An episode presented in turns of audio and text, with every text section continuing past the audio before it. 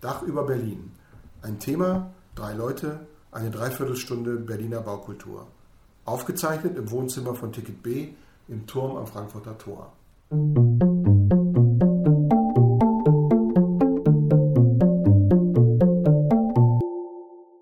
Willkommen zur fünften Episode von Dache bei Berlin. Und das ist unsere letzte Episode jetzt erstmal von unserer kleinen Sommerpause. Deswegen würden wir uns auch sehr freuen, wenn ihr uns vielleicht ein bisschen Feedback geben könnt über Soundcloud oder Instagram, dass wir dann frisch nach der Sommerpause nochmal starten können.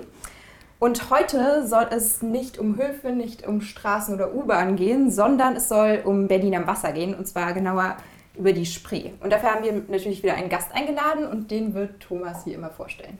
Ja, hallo, ich bin Thomas Krüger, ich habe Ticket B und die Guiding Architects gegründet und wir haben uns eben in diesen Zeiten, wo wir nicht so viel draußen unterwegs sein können, überlegt, wie können wir spannende Erlebnisse per Wort sozusagen vermitteln. Und ich freue mich besonders, dass heute Barbara Schindler bei uns ist. Sie ist nicht Architektin, auch nicht Stadtplanerin, ein normaler Mensch, worüber ich mich sehr freue, denn wir hatten bisher immer nur Leute vom Fach. Und wir möchten heute über die Spree in Berlin plaudern. Wir hatten ja bisher immer so eine typologische Komponente und einen Ort. Und vielleicht schließt es ganz gut an unseren letzten Podcast an, wo wir ja mit der U-Bahn sozusagen durch die Stadt gefahren sind, dass wir jetzt auf dem, auf dem Fluss äh, uns durch die Stadt bewegen. Und Barbara Schindler äh, ist in Österreich geboren, kommt aus Innsbruck, ist im Studium 1990 von Wien nach Berlin gekommen und hat dann bei verschiedenen Verlagen gearbeitet, beim Jovis Verlag, beim Hansa Verlag und war dann äh, danach Leiterin der Presse- und Öffentlichkeitsarbeit an der Volksbühne am Rosa-Luxemburg-Platz. Tolles, berühmtes Theater. Später war sie Leiterin vom Internationalen Literaturfestival in Berlin, hat das Humboldt Lab als Redakteurin betreut, das Humboldt Lab Dahlem und ist seit 2012 zum Flussbad Berlin gekommen, das heute auch so ein bisschen im Mittelpunkt unserer Flussreise steht. Wir werden über das Flussbad Berlin e.V. reden, über den Verein Flussbad Berlin e.V. Und im Moment ist sie seit einem Jahr bei, ähm, deren, bei der bei Leitung oder sie, sie, ist bei dem Bündnis internationaler Produktionshäuser. Das ist eine Vereinigung von sieben freien Theatern, äh, die also ja. Also ich mache was ganz anderes. Du machst was ganz anderes, genau. Und äh, wir, wir, freuen uns darauf, dass es eben diesmal vielleicht nicht so sehr in das Fachspezifische gehen wird, sondern das, was den Fluss in Berlin ja auch ausmacht. Der Fluss geht alle an und ich glaube, da können wir heute äh, uns über spannende Sachen unterhalten. Jetzt ähm, fangen wir mal an wenn wir über die Flüsse in Berlin reden, wenn man so eine, so eine kleine, ähm, kleine Vokabellehre, man denkt ja an Berlin, da gibt es die Spree. Naja, dann gibt es die Havel noch. Und dann muss man schon überlegen, dann gibt es dann schon die Insider, die sagen, ja, es gibt noch die Panke, aber dass es auch eine Bäke gibt und eine Wuhle und ein Kindelflies und einen Eisgraben und einen Kupfergraben und eine Erpe und so weiter, da merkt man schon, äh, Wasser hat auch viele unbekannte Komponenten in Berlin. Es gibt einfach ganz viel Wasser in der Stadt. Und äh, darüber möchten wir uns heute unterhalten. Über Wasser in Berlin. Äh, wie geht es los, wenn wir jetzt eine kleine Reise machen? Wollen wir uns von der, von der Rummelsburger Bucht, äh, vielleicht kommen wir bis nach Spandau, vielleicht aber auch nur bis zum Regierungsviertel. Wir wollen uns so ein bisschen durcharbeiten. So. Und äh, als erstes würde ich dich mal fragen, wie gesagt, als Literaturwissenschaftlerin, wie kommt man ans Wasser? Wie, wie kamst du ans Wasser und konntest dich mit dem Wasser beschäftigen? Gute Frage. Also ich danke erstmal für die Einladung, äh, dass ihr den Mut habt, eine Literaturwissenschaftlerin oder jemand, der wieder sich von dem Thema etwas verabschiedet hat oder entfernt hat, äh, zu befragen. Äh, mir fällt auf die Frage gleich ein Buch ein, was ich bei Hansa damals mit dem wunderbaren Autor Claudio, Claudio Magris betreut hatte. Das hieß Donau. Das ist ein ganz toller Roman gewesen, den er in den 80er Jahren geschrieben hat, wo er eben vom Anfang, also von der Quelle der Donau bis in den in die Mündung des, äh, des, ins Meer einen so einen historischen Abriss geschrieben hat. Und das war, glaube ich, das erste Buch, wo ich mit dem Fluss äh, in Verbindung gekommen bin. Oder Ivo Andrić, Die Brücke über die Drina. Also der Fluss spielt in der Literatur auch eine große Rolle. Nicht, dass ich darüber meine Magisterarbeit gemacht hätte, die, hatte, die habe ich über Daphne und Apoll gemacht. Also ganz was anderes, aber auch ein Naturthema. Und ähm, Flussbad ist mir nahegebracht worden von meinem Freund, der Tim und Jan Eder, die Erfinder, wie wir immer gesagt haben, des Flussbads sind, erzählt hatte. Und ähm, die hatten den Holzim Award gewonnen, der wird ja jedes Jahr verliehen und die haben für ihre unrealisierte Projektidee 2011 diesen Holzim Award bekommen und äh, ein Jahr später beschlossen, ein, jetzt machen wir aus der Idee mal, versuchen wir das näher in die Realität zu rücken und haben einen Verein gegründet. Und zur Vereinsversammlung oder zur Vereinsgründung waren wir so ein paar Happy Few, hauptsächlich Freunde natürlich, also Weggefährten und Vertraute. Und da hat mein Freund äh, nicht sich geschickt, sondern mich. Und hat gesagt, er schickt seine beste Kraft. Haha. äh, und, und deswegen bin ich dazugekommen und, und fand gleich die Art, wie man miteinander umgegangen ist. Also auch Architektur war mir jetzt nicht ganz fremd, aber ich fühlte mich sehr willkommen. Und, und dann gab es eigentlich gleich auch was zu tun, weil ähm, wir dann relativ, also ja, man hat sich dann so gefunden, jeder hatte andere Themenbereiche, die er abgedeckt hat, professionell und äh, Presse- und Öffentlichkeitsarbeitsmäßig gab es niemanden, was vielleicht für mich ganz schön war, weil ich konnte gleich mitmachen, also gleich mit dem Know-how einsteigen. Und dann gab es Lottomittel für eine erste Studie und dann gab es die Gelder aus dem Nationalen Projekte des Städtebaus und damit auch eine Anstellung. Und äh, dann bin ich eigentlich so 2012 als Vereinsmitglied eingestiegen, 2015 als Angestellte und das habe ich bis letztes Jahr gemacht, um mich dann wieder anderen Themen zuzuwidmen. Aber du hast doch ähm, vor Berlin auch noch in anderen Städten am Wasser vielleicht gelebt. Was war denn so der Unterschied, den du feststellen konntest zwischen jetzt anderen klassischen Städten am Wasser und Berlin am Wasser? Ich glaube, in Berlin merkt man, das Wasser, ähm, das ist so da, aber es ist nicht so da wie in anderen Städten. Also in Wien ist die Donau ganz, ganz wichtig und zentral. Du gehst in der Donau schwimmen, im alten Donaukanal. Äh, du, es gibt Schiffe auf der Donau. Die Donau ist in der Stadt und ist natürlich auch ein großer Fluss. Und sie ist viel präsenter. Oder meine Heimatstadt Innsbruck, wir haben direkt am Wasser gewohnt. Es gab immer Überschwemmungen oder es gab reißende Flüsse, wenn es äh, Schmelzwasser gegeben hat. Also da war das viel wilder und viel äh, existenzieller eigentlich. Und die Spree hier, finde ich, ist so, die ist so da, aber dadurch, dass sie auch so abgegrenzt ist durch die Spundwände und die Zäune und so weiter und so fort, ist sie immer ein Stück weit auch weg.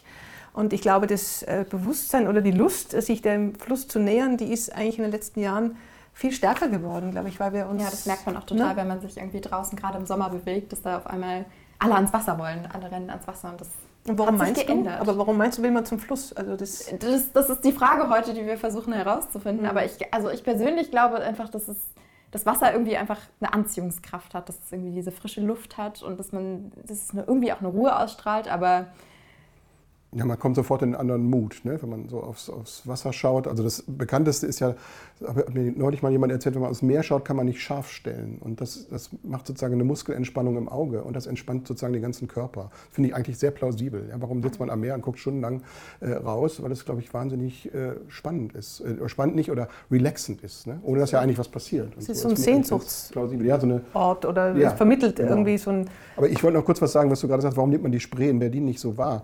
Ähm, es ist zum Beispiel äh, so, dass, dass der Rhein äh, ungefähr 1000 Kubikmeter äh, pro Sekunde Wasser bewegt. Und Spree und Havel zusammen 15 Kubikmeter. Also der Rhein ist also echt ein veritabler Fluss zum Beispiel, da geht es richtig zur Sache, ähm, auch so was Strömung angeht. Und Spree und Havel sind eigentlich Rinnsale dagegen. Ja? Und dies, da passiert ja auch nichts mit Hochwasser. Fragen wie immer viele Leute, die nach Berlin kommen, wie habt ihr mit Hochwasser und so, da passiert einfach nicht. Ne? Na gut, da gibt es die Regulierung. Das wird ja alles Regulierung, aber die, die Spree kommt halt mhm. da irgendwie aus der Lausitz und hat nicht viel irgendwie, bringt nicht viel mit, nicht viel Power. Ne? So. Also das finde ich schon mal ein ganz entscheidender Unterschied. Und die, die Spree ist ja auch nur an wenigen Stellen richtig breit, dass man sie so mal so als richtig Fluss wahrnimmt. Ne? So am Osthafen oder so. Aber so durch die Innenstadt ist ja relativ, kann man immer schnell drüber. Manchmal fährt oder läuft man drüber und merkt es gar nicht, ne? dass man gerade über die Brücke gegangen ist. In Wien gibt es ja auch, also der Fluss, der die Stadt zu, benannt hat, heißt ja Wien. Und wenn du dann dort stehst, das ist auch noch ein Rinnsal. Also da ist die Spree noch ein richtig reißender Fluss im Wien An der Wien. Wien, Wien an der Wien, ja. Und das ist wirklich so ein ganz dünnes, auch so ein Kanälchen und der, und der Fluss ist so eingezwängt. Ähm, genau, aber. Aber trotzdem ist natürlich wichtig, weil, weil Städte gründen sich immer gerne an, an Wasserstellen, hier an einer Furt wie auch an anderen Städten, die sich ja auch so nennen. Frankfurt, Schweinfurt oder sonst was, hier war es eben am Mühlendamm. Am, am Wasser, da, da entsteht Besiedlung, da entsteht Handel, da ist irgendwie, da kann man Schiffe benutzen und also es war schon, man sitzt nicht nur gerne am Wasser, man gründet irgendwie auch Städte gerne am Wasser. Aber diese Sachen sind irgendwie, glaube ich, für viele Leute klar, okay, das ist eine Wasserstraße als Weg für den Handel und so weiter. Aber ab welchem Punkt war denn Wasser auf einmal ein Freizeitvergnügen? An welchem Grund ist man zum Wasser gegangen, weil man Lust darauf hatte? Also ich glaube, zunächst war Wasser in der Stadt als Fluss. Äh, es gab ja immer Flussbadeanstalten. Also die ersten, glaube ich, 1925 äh, haben sie zugemacht, genau, weil das Wasser dann zu dreckig war in Berlin, aber sie dienten natürlich der, der Reinigung. Genau, aber es diente natürlich, immer Wasser dient auch dazu, sich zu waschen. Und, ja. äh, und, und erst dann, wo die Leute mehr zu Hause sich auch äh, reinigen konnten oder es öffentliche äh, Reinigungsanstalten gegeben hat, äh, haben sie, glaube ich, das Wasser eher so dafür auch entdeckt, es zum Spaß zu äh, verwenden. Ne? Und wer konnte denn schwimmen? Also das ist ja auch, ähm, also Zille gibt ja, ist ja ein berühmtes Buch von Zille, wo er die Leute am Wannsee doch äh, gezeichnet hat, ähm, wie sie vollkommen unfähig eigentlich sich im Wasser zu bewegen, aber wahnsinnig gerne am Wasser waren und einfach nur zum Erholen ins Wasser gegangen sind, abgebildet hat. Und ich glaube, das hängt vielleicht ein bisschen zusammen, dass es ähm, aus dem reinen Nutzen dann plötzlich ein Vergnügen geworden ist. Ne?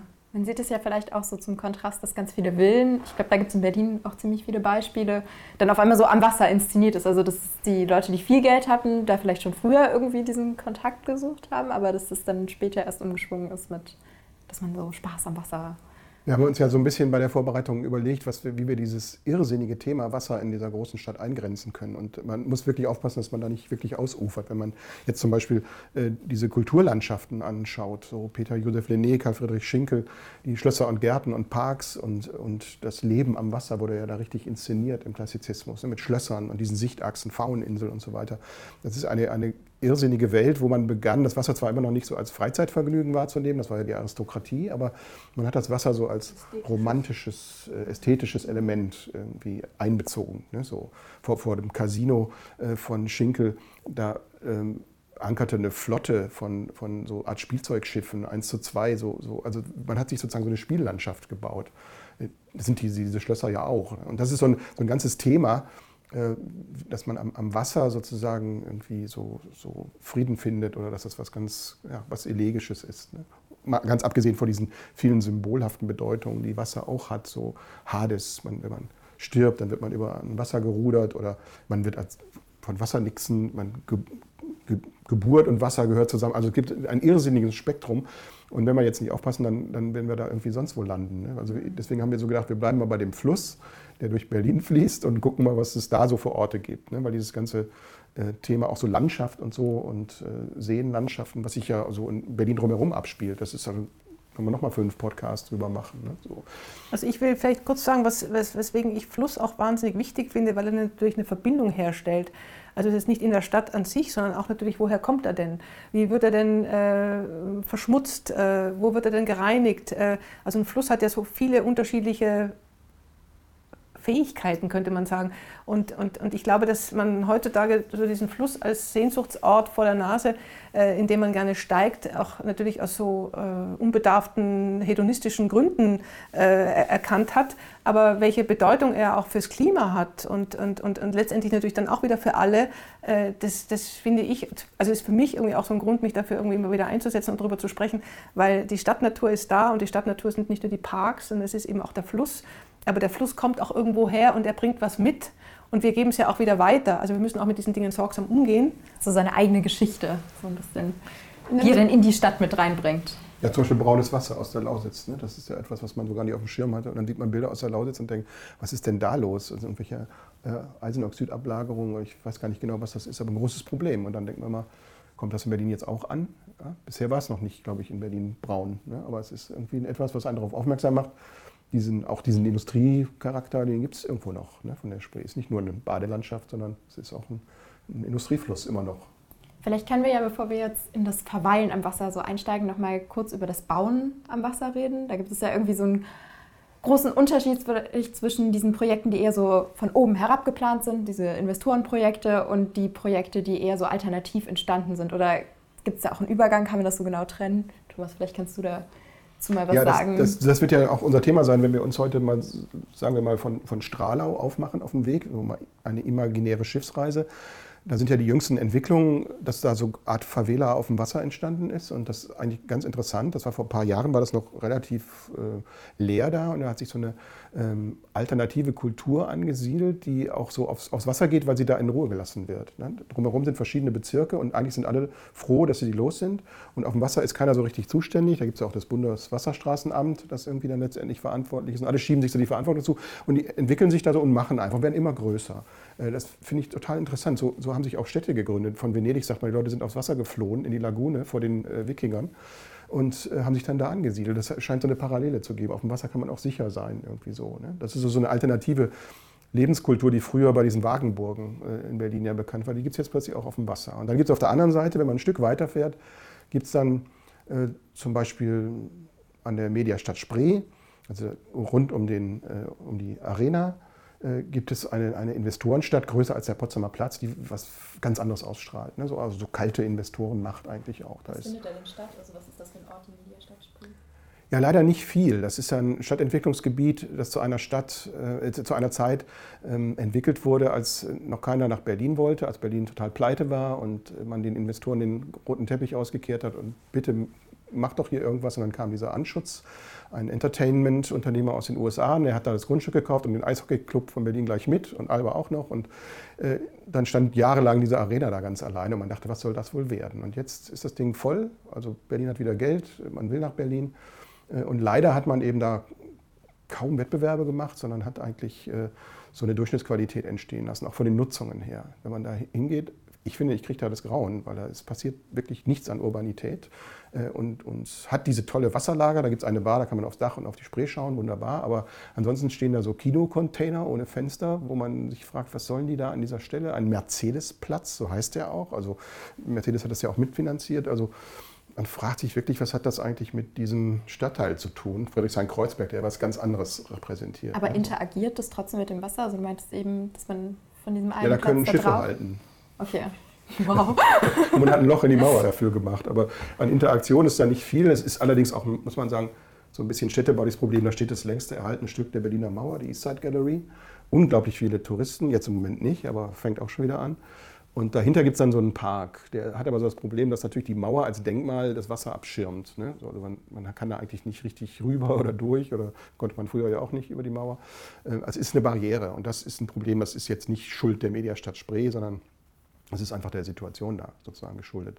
Das ist ein schöner Ort, da passiert auch viel, da kann man sich auch ins Wasser setzen, aber die Stadt, die da im Hintergrund entstanden ist, finde ich, ist nicht, womit sich Berlin jetzt in irgendeiner Weise brüsten kann.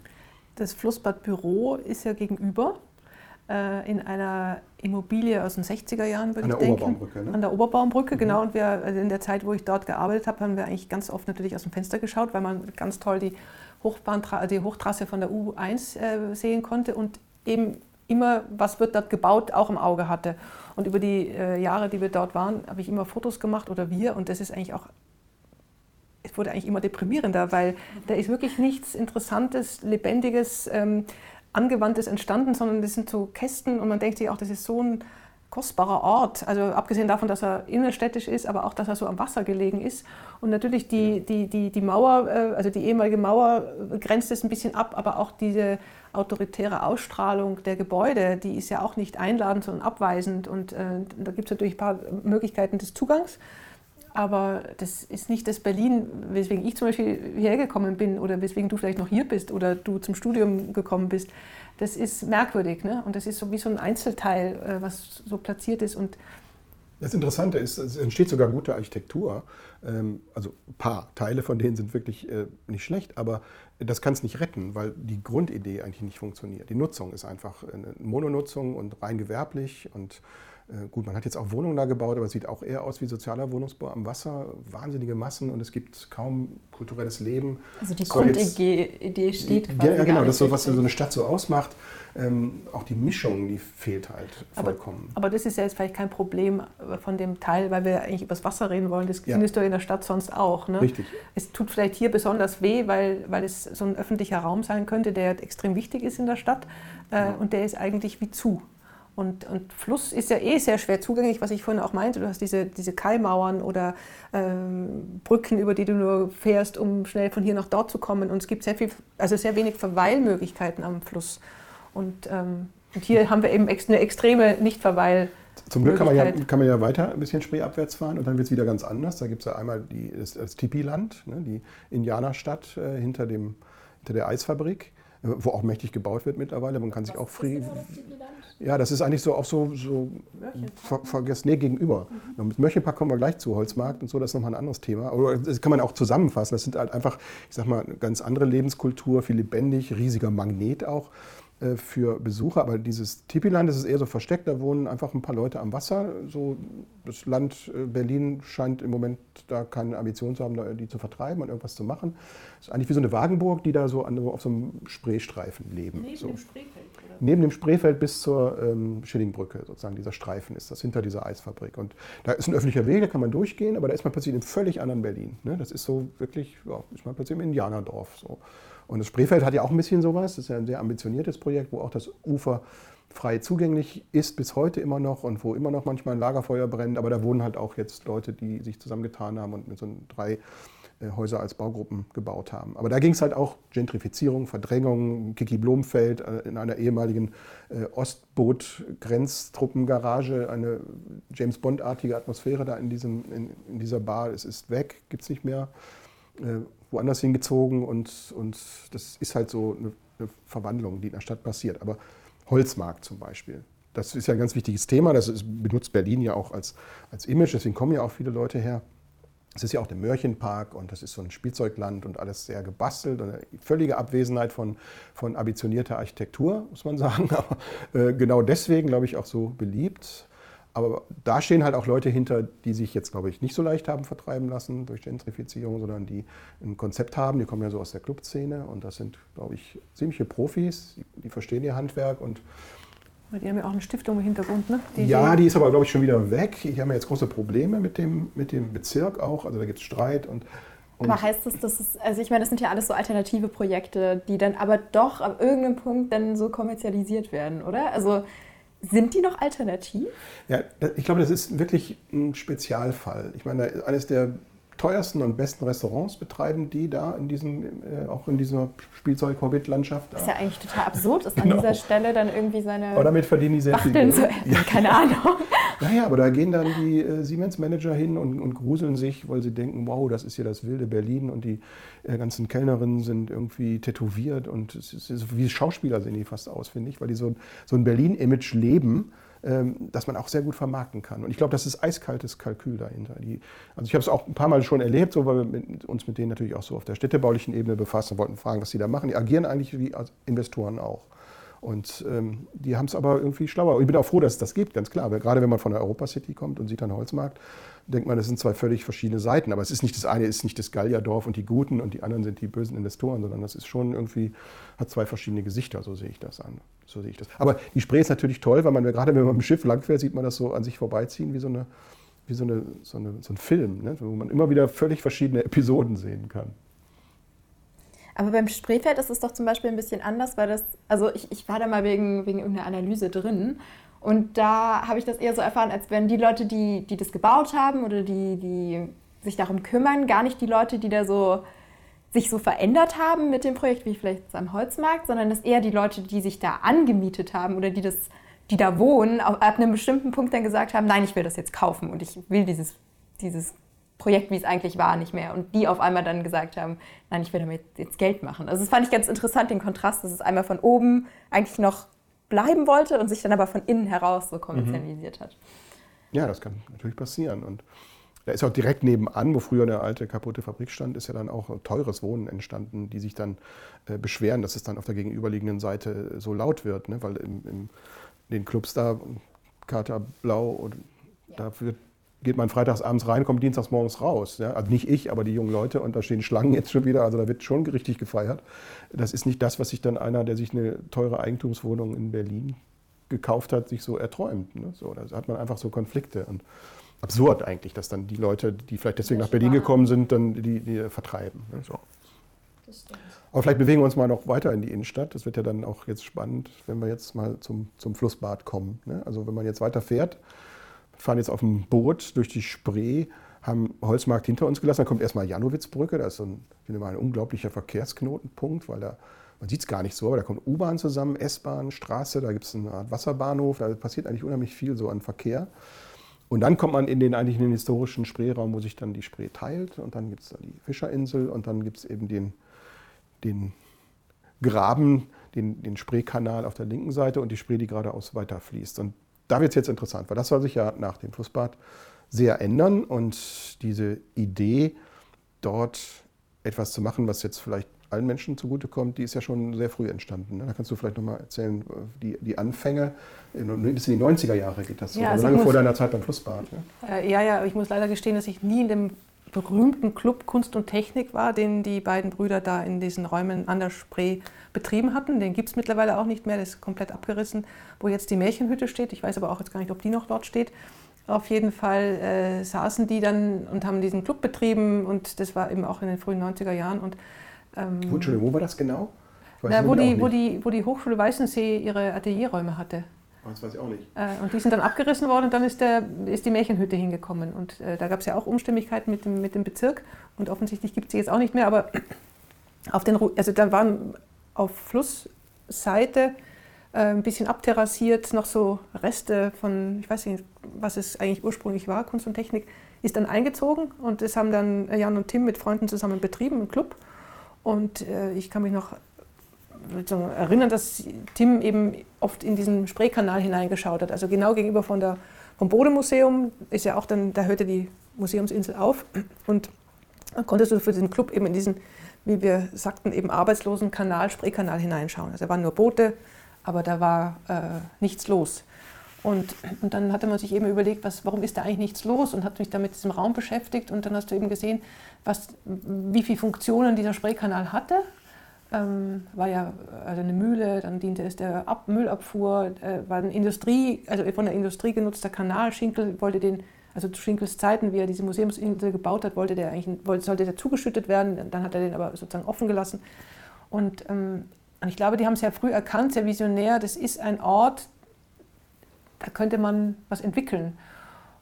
Und ich habe das Gefühl auch, dass man natürlich immer gucken muss, dass Hochkultur und äh, normales Leben, so wie du es beschrieben hast, dass es eine Mischung in der Stadt gibt, sonst funktioniert sie ja auch gar nicht. Und wenn du nur das eine oder nur das andere hast, dann ist es ja auch tot. Und ich glaube, so über dieses Nachdenken über den Fluss und über das Beschäftigen und über erste Studien, also es gibt, glaube ich, von 92 schon Ideen, die sie mal veröffentlicht hatten, da sah das Flussbad noch ganz anders aus, äh, sind sie einfach tiefer eingestiegen und hatten dann eben nicht aufgegeben und darüber nachgedacht, wie man diesen Abschnitt der Spree, wo ja auch keine Boote fahren können, weil der Kanal zu schmal ist, um wenden zu können. Deswegen fährt nur das Spreetaxi, weil die dann unter den ehemaligen, äh, also an einer Stelle eben wenden können. Ähm, ist ja nicht beschiffbar und die Hauptschleuse hatten sie in den 50er Jahren auch zu DDR-Zeiten eben abgesperrt. Das heißt, du kommst gar nicht durch. Es gibt keine Schleuse mehr es gibt, Kanal, ne? es gibt eine Schleuse und die ist aber nur von einer Seite, also von der Fischerinsel, also von der Ostseite her äh, zugänglich, aber du kommst nicht durch, du kannst dann wieder zurückfahren. Und, und ich glaube, das waren einfach so viele Bedingungen, die zusammengekommen sind, wo man dachte, hier ist was ganz Kostbares, hier ist Potenzial, was können wir daraus machen? Und an Schwimmen haben die überhaupt nicht gedacht, sondern eher, wie man eben diesen Arbeitslosen oder diesen toten Raum, äh, wie man dem Leben geben kann. Und dann, ich glaube, ich fällt schnell die Idee des Schwimmens ein. Und wenn du an Schwimmen denkst, musst du natürlich daran denken, wie sauber ist das Wasser. Und dann kam eben die Idee, wie kriegen wir das überhaupt sauber? Und dann war die Ursprungsidee, reichte auch geografisch nur von der von der, vom Bodemuseum bis zur äh, Schlossbrücke. Und später ist dann der Rest der Fischerinsel noch dazugekommen, wo man dann gedacht hätte, naja, da kann ich auch nicht zum Wasser hingehen. Wie wäre es, wenn wir diesen Bereich, der nie Natur war, quasi renaturieren? Ähm, dieses Wort ist vielleicht an der Stelle nicht ganz richtig, aber man kann ihn ja mal behaupten. Es ja, war ja irgendwann war ja Natur. war das Sumpfgebiet. Genau. Und, und so kam eben das eine zum anderen. Und ähm, das ist auch so eine unschlagbar tolle Idee, in der Stadt äh, ins Wasser zu gehen oder diesen Raum einfach anders zu nutzen, weil er ist wirklich ganz unbenutzt. Also da ist nichts los. Ähm, da sind ein paar Enten, ein paar Tauben, da ist der historische Hafen, der ja auch ganz toll ist und auf jeden Fall auch. Nicht mal Paddler dürfen dahin, das ist ja verboten, ne, dass man sozusagen Privatschifffahrt im Zentrum macht, weil das auch das eng ist und, und teilweise auch noch Berufsschifffahrt da unterwegs ist und so weiter. Das Aber da ist nicht mal Berufsschifffahrt da drin, ne? Ja, also es wird ganz wenig. Manchmal sieht man noch mal so ein, so ein in dem Kanal nicht, aber ich, meine, ich rede jetzt von dem gesamten genau. Spreeraum, da ist ja äh, viel, viel, viel los. Auf Aber das Wasser. heißt, die, der erste Schritt war quasi das Wasser zu reinigen, damit das überhaupt möglich ist, da wieder zu schwimmen. Was, was ist denn der Grund, warum das Berliner Wasser jetzt nicht so sauber ist? Gibt es da irgendwie viel Industrie? Ähm, dass das Wasser verdreckt oder was ist das genau? Also ich glaube, in keiner Stadt ist der Fluss wirklich richtig sauber, weil du natürlich überall Überläufe hast oder Kanalisationen, ähm, die bei Starkregen äh, das Volumen nicht mehr fassen kann und deswegen das Wasser eigentlich direkt in den Fluss fließt. Wobei ich glaube, Mischwasserkanalisation ist schon ein Unikum in, Deutsch, also in, in Berlin. Mhm. Ich habe aber jetzt leider natürlich auch keine Ahnung, wie das in Paris ist äh, oder in Wien oder äh, in Rom äh, ob die auch so ein ähnliches äh, Kanalisationssystem haben. Aber das ist das größte Problem, dass wenn es stark regnet, dass eben diese Kanalisation das nicht aufnehmen kann, das Wasser, und auch die Speicherkapazitäten nicht reichen. Äh, deswegen das Wasser bislang jetzt immer in den Spreekanal oder in die Spree direkt geflossen ist. Vielleicht sollten wir noch mal grundsätzlich kurz erklären, was ein Mischwassersystem eigentlich ist. Es geht ja zurück auf James Hobrecht, den Stadtplaner und Wasserbauingenieur der zusammen mit Rudolf Virchow eine Entwässerung entworfen hat, die also die untragbaren hygienischen Zustände in Berlin äh, verbessern sollte. Und zwar hat er ein Kanalisationsnetz angelegt, in dem das gesamte Schmutzwasser aus den Häusern, aber auch das Wasser von den Straßen, also Regenwasser, in ein und dieselbe Kanalisation geleitet wird. Und diese Rohre wurden dann aus der Stadt herausgeführt bis auf die Rieselfelder. Dort ist dann sozusagen das Schmutzwasser versickert und hat sich im Prinzip durch eine natürliche Filterung selbst gereinigt. Das konnte man natürlich, nachdem die Stadt immer mehr äh, wuchs, nicht beibehalten und hat dann Wasserwerke gebaut, Kläranlagen, die dann sozusagen die Funktion der Rieselfelder übernommen haben. Aber dieses Mischwassersystem ist heute durchaus üblich. Ungefähr 50 Prozent der Städte in Deutschland haben so ein System. Besser und neuer Stand der Technik ist natürlich ein Trennwassersystem, wo man also das Schmutzwasser aus den Haushalten von den Straßenabwässern trennt. Das ist aber in Berlin noch nicht der Fall. Das ist auch eine Jahrhundertaufgabe, ein zweites System zu bauen. Man braucht nämlich ein doppeltes Rohrnetz. In Berlin ist es also so, wenn es stark regnet, dass dann eben die ganzen Abwasser in die Kanalisation gespült werden und sich mit dem Schmutzwasser aus den Haushalten mischt. Und wenn dann äh, viel zu viel Wasser da ist, läuft es halt über und es läuft halt in die Spree. Dann sterben die Fische und der Fluss stinkt und alles ist ganz furchtbar. Und dann muss zum Beispiel auch der Flussbadpokal abgesagt werden, ein, ein Schwimmen, das in der Spree eigentlich möglich ist, wenn normale Wetterverhältnisse äh, da sind. Vielleicht nochmal kurz für die Leute, die das noch nicht kennen. Was genau ist denn bei dem Pokal eigentlich passiert oder was, was findet da statt? Pokal ist eine wirkliche Schwimmveranstaltung, also ein sportliches Ereignis. Ähm, das, sich die, das kam irgendwie die Idee dazu, dass man, um dieses Projekt zu verstehen oder auch wollen zu mögen, den Leuten natürlich die Möglichkeit geben muss, irgendwie mal reinzukommen ins Wasser. Auszuprobieren. Auszuprobieren, genau. Und äh, du darfst ja auch als, du darfst nicht drin schwimmen, du darfst nicht mit einem motorgetriebenen Boot, was nicht so eine gewisse Knotenzahl hat, in den Spreekanal oder in den, ins Wasser. Genau, und dann hat man sich gedacht, wir machen alles möglich, dass man drin schwimmen kann. Also gab es Wasseruntersuchungen vorab mit, der, äh, mit dem Berliner Wasserbetrieben, wurden immer so in mehreren Tagen in Abständen jeweils äh, Wasserproben entnommen, die wurden eingesandt ins Labor und dann war das Zeichen, okay, ihr könnt da rein. Dann kam das THW, also Technisches Hilfswerk, und hat den Spreekanal abgesucht, ob irgendwelche Gegenstände drin sind. Am meisten findet man ja geöffnete Tresore und äh, Einkaufswegen und Fahrräder drin. Die wurden geöffnete rausgeräumt. Tresore gibt ja, ja, es gibt alles Mögliche. Boah. Und dann äh, kam der DLRG, hat sich äh, ausgebreitet und lag mit ähm, äh, ähm, Brettern, Surfbrettern im Wasser und wir mussten die Leute bitten, dass sie sich anmelden. Sie haben eine kleine Startgebühr bezahlt und das erste Mal war es wirklich ein Wettkampf, dass Männer getrennt von Frauen äh, Freiwasserschwimmer um den Pokal schwimmen. Es war eine Boje angebracht, kurz vor der Schlossbrücke bei dem Ausgang von einer Wasserspeier von Schinkel noch an der Schlossbrücke. Da war eben sozusagen so eine sehr schöne Wendeboje und das haben wir toll dokumentiert. Die Leute waren alle glücklich. Und, äh, ich kann es bestätigen, weil ich bin mitgeschwommen. Du bist beim ersten Mal mitgeschwommen ja, schon? Ich, das sind ja 1000 Meter, ne? Mhm, 1000 und Meter. Äh, ich habe auch ein bisschen geübt. Ich schwimme eigentlich auch gerne und so und äh, fand das so ein irrsinniges Erlebnis auch. Und erstmal das Wasser, man, man schmeckt es ja auch, kommt ja gar nicht umhin, dass man den Geschmack des Wassers kennenlernt, ist nicht anders als ein Brandenburger See. Ne? Also ich kann es wirklich bestätigen, dass das Wasser auch klar war. Also es ist nicht so, dass es stinkt oder so. Man weiß zum Beispiel, dass in Hamburg gibt es ja auch solche äh, Schwimmwettbewerbe in der Elbe und die sagen, danach ist doch schon so ein bisschen ölig im Mund und so. Man schmeckt das einfach, ist in der Spree nicht. Ja? Und immer wieder sagen ja Leute, i, da gehst du rein. Aber es ist ja so, dass tatsächlich die Spree, ähm, wenn sie fließt, auch sehr sauber sein kann und nur eben, wenn es Regen gibt, die ganze Scheiße dann und die Fische sterben dann. Das ist ja wirklich eine Katastrophe. Und es war ein tolles Erlebnis, da an der Museumsinsel äh, zu schwimmen. Und ich war auch sehr dankbar über diese Rettungsschwimmerinnen, die dann auf den Surfbrettern ähm, da warteten, weil ich kriege den Krampf äh, unterwegs so und das ist ja dann ganz schnell unangenehm und die haben mir dann sehr schön geholfen beim Strecken und dann bin ich dann etwas langsamer äh, geschwommen, bin dann nur Dritter geworden. Drittletzter, glaube ich. Aber die Idee ist ja auch, dass du wenn, du, wenn du diesen Kanal wirklich als Schwimmbereich zur Verfügung stellst, wird es natürlich so, solche Pontons auch geben, weil es sind äh, fast 2000, nein, es sind 800 Meter Länge. Also der gesamte Spreekanal ist 1,9 Kilometer lang und der Schwimmbereich wäre dann fast 800 Meter lang. Und 800 Meter so in Strecke zu schwimmen ist, also ich weiß nicht, ob du manchmal schwimmen gehst, ja. ist ziemlich viel. Und du bist äh, natürlich auch so architektonisch total beeindruckt, weil du schwimmst nicht nur und schwimmst geradeaus, sondern du guckst natürlich auch und du guckst hinauf und du schwimmst sozusagen an den schönsten Museen äh, der Stadt vorbei und äh, du siehst die Stadt ganz anders und du bist eigentlich in so einem aufgeregten Modus weil du endlich da drinnen bist. Und, Im Fußballpokal hat man ja auch Zuschauer, das ist wie beim Marathon, man wird angefeuert. Oder das genau, das ist gesäumt mit Hunderten von Leuten, die äh, ganz äh, natürlich auch, auch, achtungsvoll sind, dass du da drinnen bist, weil sie sich das gar nicht vorstellen können. Aber das war natürlich auch so eine Vermittlungsarbeit, die, die dann als Idee aufkam. Wir gehen ins Wasser, wir fragen natürlich viele Leute, wie, wie war es. Äh, wir haben Publikationen gemacht, äh, um diese Idee auch zu verbreiten und ähm, ich war dann selber auch mal drin. Ich konnte die ersten Jahre nicht reingehen, weil ich immer zu viel zu tun hatte. war wahnsinnig viel Medienecho und es war, war so ein Erlebnis, auch so zusammen, so ein Gemeinschaftsgefühl. Wir gehen zusammen ins Wasser, wir, gehen, wir probieren was Neues aus, wir erleben die Stadt anders. Ganz wir, andere Perspektive bestimmt auch auf einmal so von unten vom Wasser so hoch zu gucken. Ja, aber auch so als Gemeinschaftsding. Ich glaube, es gibt, äh, die Stadt ist ja immer so geteilt zwischen, ähm, was wir vorhin auch sagten, wo wohnt man, wo arbeitet man und äh, wer wohnt in Zehlendorf und wer wohnt im hippen Mitte, äh, da kamen alle zusammen, weil jeder schwimmt. Also es ist auch was ganz Verbindendes. Mhm. Und es ist nicht mehr die Frage, ob du, äh, was du arbeitest oder welche Hautfarbe du hast oder aus welchem sozialen Umfeld du kommst. Wir machen alle das Gleiche. Und das ist, glaube ich, diese schöne Idee von Flussbad auch, dass es nicht darum geht, dass es nur für ein paar wenige Menschen öffentlich zugänglich ist, sondern für alle. Und äh, im Schwimmen, im Sport machen. Ich kenne auch niemanden, der dabei irgendwie, was ich was, das ist Sport, das ist was, was Gutes, du machst was für deinen Körper, du machst was für dein Glück. Und ähm, genau, und das hat wahnsinnig toll funktioniert. Und zuletzt hatten wir 500 Teilnehmende.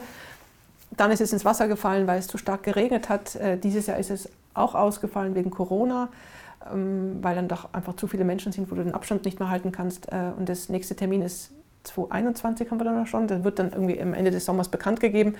Und die Leute haben Lust. Ich glaube, der Mensch, ähm, der Berliner, die Berlinerin findet es einfach ein schönes Erlebnis. Es war ein, ein, irrsinniges Happening, wirklich. Es war wirklich ganz toll. Und interessant ist ja auch, dass dieses verrückte Flussbadprojekt von zwei Architekten, Tim und Jan Edler, äh, erdacht, so viele Unterstützer auch auf institutioneller Ebene bekommen hat. Also ich fand das ja eigentlich erstaunlich. Du wirst wahrscheinlich gleich was anderes erzählen, aber ich hatte das Gefühl, eigentlich äh, haben alle das unterstützt. Man ist ja eigentlich so vorbereitet auf große Bedenkenträger, aber der, der einzig große Bedenkenträger war, glaube ich, der Denkmalschutz. Aber ansonsten, der Senat von Berlin mitgemacht, ihr habt Geld gekriegt, der Berliner Dom, ne, die war Mitglied, die, ähm, wie heißt die, Dompropstin? Dombauherrin. Ja. Dombauherrin war Mitglied im die ESMT-Schule, die European School of Management and Technology, hat euch ein Grundstück zur Verfügung gestellt und so. Also es ist ja wirklich eine breite Unterstützung. Und viele haben gesagt, das ist doch naja, eine verrückte Idee, aber es hat dann äh, tatsächlich Fahrt aufgenommen. Und ich, ich ja, ich glaube, wir hatten schon gebaut auch, ne, teilweise. Ja, wir also hatten natürlich die Realisierung. Auch, ja, die Realisierung, das ist, äh, da kann ich jetzt kein Datum nennen, aber es wird ja eine Treppe gebaut äh, neben dem Humboldt-Forum, ähm, die sozusagen der erste Baustein eigentlich für diese Realisierung ist. Der soll 2023 fertig sein, also der Baustein, also die Treppe. Und, ähm, und ich glaube auch, dass es uns geholfen hat, Geld zu bekommen, um uns einfach irgendwie noch mal zu professionalisieren und nochmal wirklich äh, zu überlegen, was müssen wir machen, um das Projekt die, also zu vermitteln. Das ist ja, glaube ich, ganz wichtig, dass du die Leute mitnimmst, dass du ihnen die Möglichkeit gibst, es auszuprobieren, äh, niedrigschwellig zu machen, informativ. Ähm, und wir hatten so, wie soll ich sagen, so eine Art Rückenwind auch. Wir sind gefördert, man nimmt uns auch plötzlich ernst. Also es ist keine Idee von zwei Architekten, die sehr viel Kunst- und Bauwettbewerbe realisieren. Äh, sie haben ja noch einen Büronamen, nämlich Realities United ähm, international sehr unterwegs und, und geschätzt und sehr gut. Und, und das hat uns wirklich Kraft gegeben. Und der Verein ist gewachsen, also mittlerweile, glaube ich, gibt es über 500 Vereinsmitglieder und man hatte Geld und mit Geld äh, kannst du auch langfristig besser planen und recherchieren und dich aufstellen und informieren und ich glaube, was uns auch ganz wichtig war und gelungen ist, einfach einen großen Tisch zu machen, wo wir einfach alle dazugeholt haben. Also alle Nachbarn. Also da gehören die staatlichen Museen dazu, da gehört das Deutsche Historische Museum dazu, da gehört der Dom dazu, da gehört das Auswärtige Amt dazu, da gehören die Anwohner dazu. Und das ist also alle mit einbeziehen, das ist immer so das Wichtige gewesen. Das ist so ein Gemeinschaftsprojekt eigentlich. Ja, Gemeinschaftsprojekt vielleicht ist weniger, als dass du einfach alle mitnimmst. Ja. Und, und sie zu, auch anhörst, wo sind ihre Bedenken? Die muss man aufnehmen, die Bedenken. Manche sind ja auch berechtigt. Also ja, es gibt ja zum Beispiel noch eine Reederei, die diesen Kanal noch nutzt. Ne? Und die, die haben wir öfter mal benutzt, weil die so schicke äh, Amsterdamer Grachtenboote hatten, die sie leider ganz schrecklich umgebaut haben, dass sie jetzt gar nicht mehr schick sind. Ähm, die, die sind eben die einzigen, noch. die da drin wenden können. Genau. Ne? Die haben so kleine Boote, so wie, wie schwimmende Busse, so ein bisschen sind die. Und ich finde die ganz schön. Die hatten so, so, äh, so schöne gekrümmte Glasdächer. Das waren teilweise tolle 50er Jahre Holzboote, also richtig toll. Die haben sie aber alle kaputt gemacht. Ähm, also zum Thema Denkmalschutz. Und die wehrten sich dagegen und sagten, hier wird gewerbliche Schifffahrt gemacht und wir wollen das Flussbad nicht und so weiter. Und die sind richtig böse geworden so auf dem Schiff, als sie gemerkt haben, dass ich meinen Leuten sympathisierend davon erzählt habe und auch gesagt, ich bin auch Mitglied davon und so. Und dann war der hinterher richtig sauer, dass ich da so über das Fußbad erzählt habe. Es war aber schon eine Weile her. Ich glaube, da gibt es mittlerweile ja auch schon. Ja, weil wir einfach mit dem natürlich auch permanent versucht haben, Kontakt zu bekommen und also mit ihm ins Gespräch zu kommen. Und äh, während dieses Pokalschwimmens ist es für ihn natürlich nicht möglich, durchzufahren. Äh, aber man kann ja mit allen, finde ich, eine Lösung finden. Also im Rhein gibt es auch eine Lösung. Da gibt es dann einfach ausgewiesene Stellen, wo du schwimmen darfst und wo da, da ist ja noch ganz anderer Schiffsverkehr. Und da ist, also da fahren ganz andere Kaliber äh, an dir vorbei. Und das ist machbar. Also ich finde, man muss nur miteinander sprechen. Man braucht vielleicht auch Leute, die ständig vor Ort sind und ähm, aufpassen oder helfen oder was auch immer. Aber das hat auf jeden Fall gut getan, mit allen an einem Tisch zu sitzen. Und Denkmalschutz äh, hat sich natürlich an, einer, an einem Rendering immer etwas ähm, Das erste Rendering das war vielleicht das Verkehrte. Nein, es war total wichtig, dass man so ein wirklich visionäres Rendering ja. gemacht hat, wo man die Treppe, also wo man Was einfach eine Terrasse gemacht hat, eine Terrassierung äh, von ähm, alten Museum hinunter zum Wasser vom mhm. Lustgarten. Ähm, davon hat man sich langsam verabschiedet, weil man einfach andere Plätze gefunden hat, wo die Eingangsmöglichkeiten oder Einstiegsmöglichkeiten leiter sind. Nein, weil das natürlich eine historische, vermeintlich historische Wand von Schinkel hätte sein können. Kulturerbe und dann so Spaßkultur, das hat man so, so, das kann nicht zusammenpassen und so. Da war man auf einmal ganz humorlos bei der, beim Landesdenkmalamt. Aber im Prinzip fand ich ja die, die breite Unterstützung schon auch beachtlich, so auch von, von institutioneller Seite. Was man ja jetzt zum Beispiel sogar schon sehen kann, also nicht nur, dass schon Bauarbeiten vorbereitet werden, aber ihr habt ja einen Ort, ihr habt ja diesen Flussbadgarten, ne, wo auch so eine kleine Ausstellung aufgebaut ist. Und wenn ich das richtig verstanden habe, sind ja diese, ist so, so auf dem Land so eine Steganlage, die ein historisches Flussbad nachformt, äh, ne, von, der, von der Proportion her. So, ja, da war nämlich mal ein Flussbad. Das ist jetzt keine Erfindung, keine Neuerfindung, sondern es gab eben mal. Es war eine Doppelbadeanstalt, genau, für Damen und für Herren. Und eine davon äh, wurde im Original eigentlich sozusagen die, die Umrisse mhm. nach, also nachgebaut und da auch so eine Art Ponton, ein begehbares Ponton, wo du äh, eine Ausstellung hast, äh, wo du eben über das Fußbad erfahren kannst. Da werden Veranstaltungen gemacht, sofern es eben äh, Corona-bedingt möglich ist. Jetzt machen sie Yoga dort.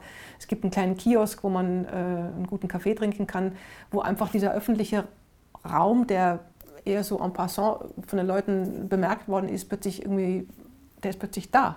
Den gibt's. Und die ESMT hat diesen Raum kostenlos zur Verfügung gestellt. Der Zaun wurde äh, nach hinten versetzt. Ähm, und wenn ihr euch die neuen Renderings anschauen wollt, die sind alle online, also flussbad.berlin oder flussbad-berlin.de heißt ich die glaub, Seite. In der nächsten Woche oder so wird, wird die Ausstellung auch neu aufgestellt da am, an dem Flussbadgarten. Also ich kann jedem nur empfehlen, da hinzugehen. Das ist so ein schöner Ort, da einen Kaffee zu trinken und da zu sitzen hinter dem hinter dem Schloss, äh, so ein, so ein idyllischer Ort, der so ja, noch nicht so richtig geheim. touristisch erschlossen mhm. ist. Und da liegt ja auch dieser, dieses Filterschiff, Testfilter. das sollten wir vielleicht auch nochmal erwähnen, dieser Testfilter, mhm. da werden ja mhm. auch Muscheln gezüchtet und also Versuche gemacht, da kann man wirklich sehen, das ist jetzt nicht nur eine Vision, sondern da ist auch schon was passiert. Aber vielleicht können wir noch mal jetzt einen ganz großen Schritt äh, weg vom, ähm, Mitte. vom Schwimmen und von Mitte zu gehen, und zwar ähm, in Richtung Westhafen. Das ist ja ein Ort, der, der ist total präsent am Wasser und da passiert aber eigentlich gerade relativ wenig oder das so ein bisschen steht für sich.